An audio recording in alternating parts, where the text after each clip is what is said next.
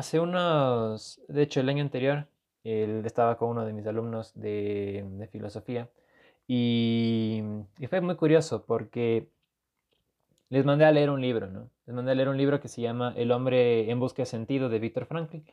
Es un libro súper chévere, nos iba a dar muchísimo material para, bueno, para discutir de muchos temas de filosofía, porque este es un tipo que se mete a un campo de concentración, y, o sea, no se mete voluntariamente, sino que le mete a un campo de concentración y él, bueno, empieza a cuestionarse muchas cosas. Él era psiquiatra, entonces entra al campo de concentración y ahí va viendo las fases por las que va pasando una persona, el shock que tienes apenas llegas, cuando te desnudan, te quitan toda tu ropa, te quitan el pelo, te quitan tu nombre, te quitan todo, toda tu identidad.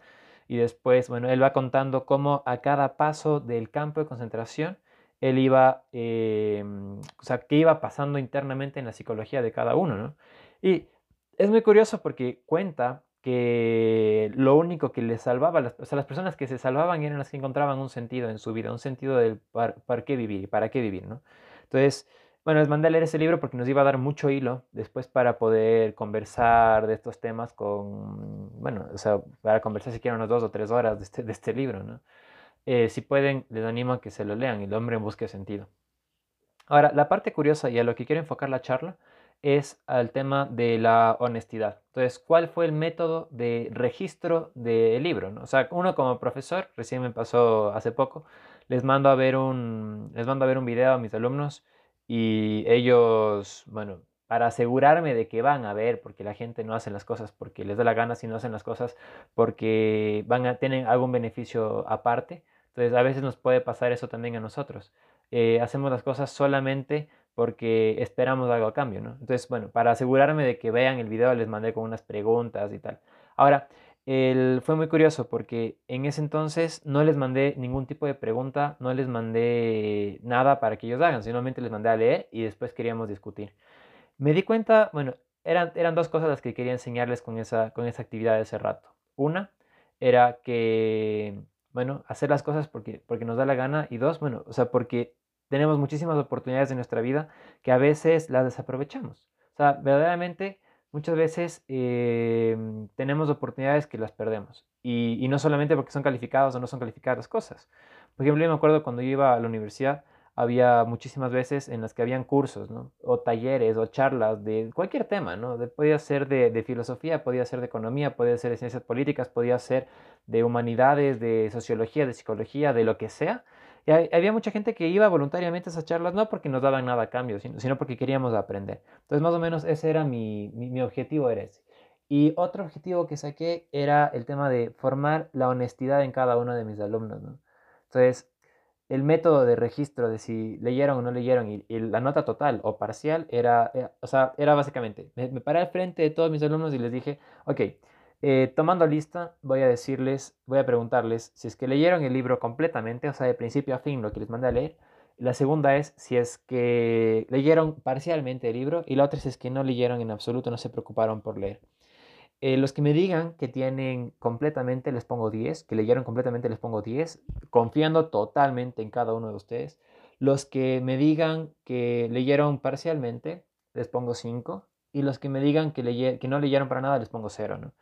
Entonces fue muy curioso, de verdad que los que, o sea, me di cuenta que solamente los que habían leído completamente me dijeron que leyeron completamente, ¿no? O sea, eso sí dijeron, yo leí completamente, me merezco el 10 que fueron unos 5, ¿no? De un curso de 20, unos 5 dijeron, eh, leí completamente el libro, me gustó, y de hecho en el debate que hicimos después, de la discusión que hicimos después en el libro, bueno, pues salió un debate chéverísimo porque entre todos conversamos sobre todo estos 5 que se habían leído completamente el libro.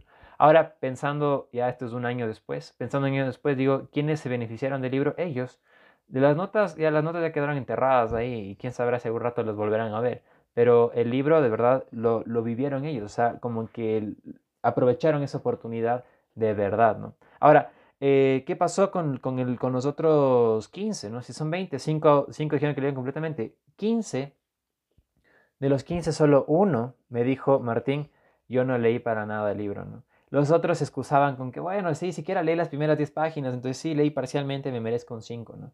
Y hay otros que dijeron, eh, solo hay uno, ¿no? O sea, solo hay uno que dijo, yo no leí el libro, Martín. Entonces le dije, bueno, eh, te mereces el cero, ¿no? O sea, porque esa es la condición que puse. Y me dijo, sí, Martín. eh, ponme cero, ¿no? lo muy curioso de eso es que al momento en el que él me dijo, yo no leí Ponme Cero, porque podía mentirme, podía decirme leí completamente, no había forma, le podían haber contado el resumen a sus amigos. O sea, el de que podía después hacer la actividad de la discusión, hubiera podido hacerla. O sea, te inventas ese rato algo que se te viene a la mente y, te sales con la tuya, ¿no? Como mucha gente tal vez sí lo, lo puede hacer, ¿no? Lo que me llama mucho la atención es que él dijo, eh, o sea, me merezco el cero, ¿no? Y le dolía, o sea, es un tipo que se preocupa por las notas y que de verdad se había olvidado de leer, y, pero es, muy responsable, pero e, esto se, se, pegó a las cuadras, o sea, se jaló las cuadras del man y, no, no, lo hizo, ¿no? Pero la cuestión es que eh, el nivel de confianza que yo gané de él es altísima, o sea, de verdad que yo puedo confiar plenamente en él. ¿no? O sea, de ahí el resto del año yo confiaba plenamente en él. Me decía cualquier cosa, le creo y hasta ahorita le sigo creyendo con entereza. Mientras que me acuerdo en otro curso, eso es igual, habían unos tres que leyeron y casi todos los 18, el, resto que eran 21, los 18, 18 me dijeron eh, que, que leyeron parcialmente el libro. ¿no?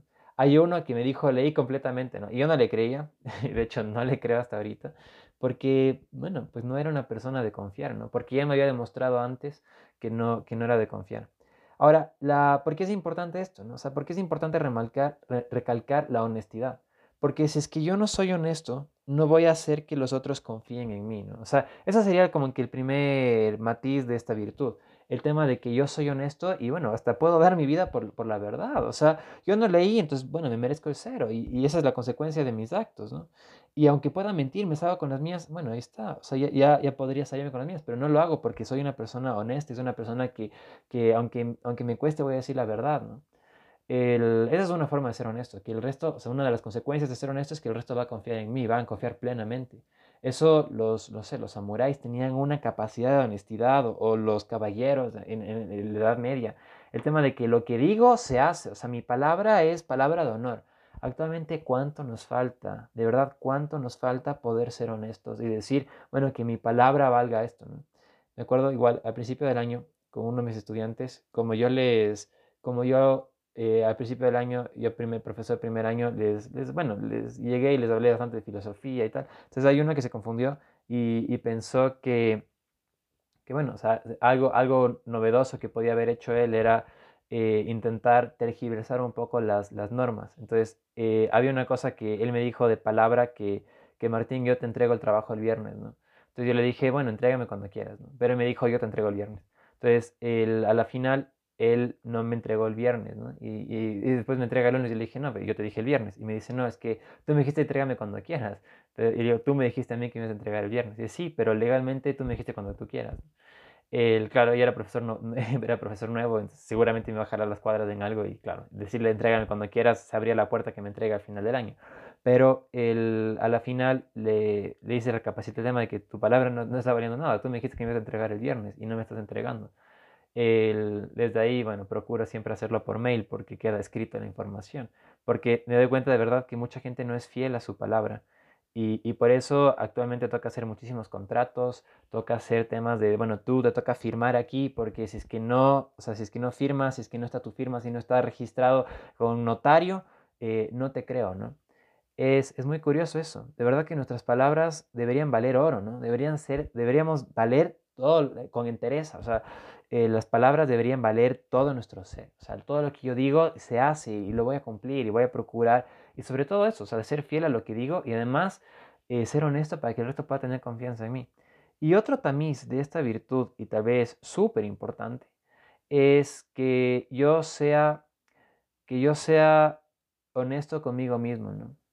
Esto ya, esto es otro nivel de la virtud. O sea, si es que yo soy honesto conmigo mismo, voy a poderme ver al espejo como soy y decir, bueno, este es, esto soy el, este, es el que está al frente mío. O sea, ¿quién soy yo? Soy el que estoy al frente del espejo y ese soy yo. O sea, eh, ¿quiénes no son honestos consigo mismos? Los que se ven de una forma sobredimensionada o subvalorada, ¿no?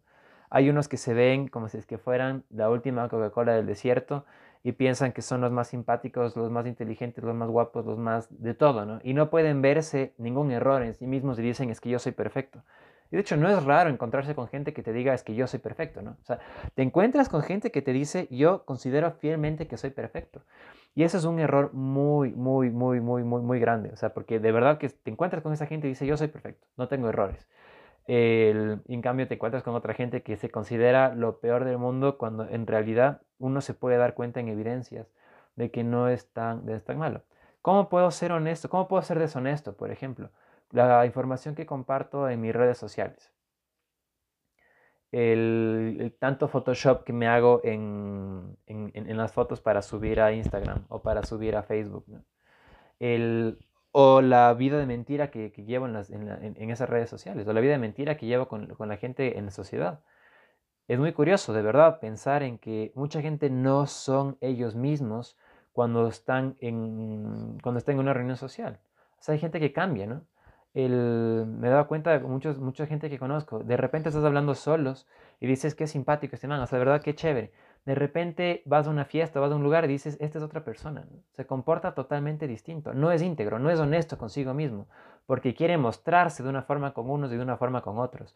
Lo mismo en las redes sociales. O sea, nos mostramos, eh, bueno, hay gente que se muestra, son unos idiotas y en redes sociales se muestran como idiotas mismos, pero hay otros que sí, o sea, son, son gente muy buena y se quieren mostrar como malos, no sé por qué, ¿no? Ese es un error muy grave, ¿no? Que podemos caer en el tema de que no somos muy íntegros, ¿no? O sea, no somos muy honestos con nosotros mismos y no nos mostramos con honestidad frente a todo el resto. El, de toda la gente que tú ves que no son honestos, que no son los mismos en todas partes, te das cuenta de que nunca van a poder crecer. Nunca van a poder crecer como personas porque no son, no son ellos mismos. ¿no? O sea, no se están viendo al espejo como deberían, como deberían verse. Efectivamente, es una tarea eh, bien difícil, saberse a uno mismo. Y para eso necesitamos que la ayuda de los demás, ¿no? Tal vez algún amigo nos pueda ayudar el tema de escuchar las cosas que nos dicen nuestros amigos, por ejemplo, o que nos dicen nuestros padres. Si nos dicen, es que tú eres egoísta, es que, y si nos dicen con frecuencia, pues podemos vernos al espejo y decir, bueno, ¿será que soy egoísta? ¿Será que, soy, eh, ¿será que estoy fallando en esas cosas? Y procurar cambiar, ¿no? Hay un dicho que dice, si es que alguien te dice que eres un camello, eh, bueno, tal vez hazle caso, tal. Ah, perdón, es así. Si es que alguien te dice que tienes una joroba, eh, bueno, date cuenta, o sea, ya tomas un poco el consejo, ¿no? Después, si es que otra persona caminando te dice que tienes una joroba, bueno, pues ya preocúpate un poco. Y si es que ya varias personas te dicen que una joroba, vete, vete al espejo, tal vez podrías ser un, camello. Aunque, bueno, los camellos tienen dos jorobas, los dromedarios tienen una. Pero bueno, o sea, vete al espejo y, date cuenta si es que de verdad tienes estas jorobas o no tienes jorobas. Eh, si es que mucha gente te suele decir lo mismo, a veces, y no, no, siempre, pero a veces podría significar que tal vez tenemos algo que cambiar en nosotros, ¿no? A veces nos pasa y, nos cuesta aceptar los errores que podemos cometer. O sea, si es que varias personas nos dicen que, fallamos en lo mismo, nos cuesta y decimos es que, es que no quiero cambiar. Bueno, pues sea honesto contigo mismo y ahí, ahí está, pues te toca abrirte a ti mismo y ver cómo estás y después decir, bueno, ahora qué puedo cambiar o no. La honestidad involucra bastante humildad, o sea, poder vernos como somos y decir, bueno, eh, me voy a reconocer como soy y soy un desastre y, bueno, voy a empezar a cambiar, ¿no? Honestamente voy a empezar a cambiar. Esa es otra, otra dimensión en la persona, ¿no? Las personas más grandes que han existido en la faz de la Tierra son las que con mayor honestidad se han podido ver a sí mismas y no se enojan cuando alguien les corrige sino que se ponen felices y dicen, bueno, me están corrigiendo y, voy, voy a examinarme si es que de verdad estoy cometiendo esas faltas.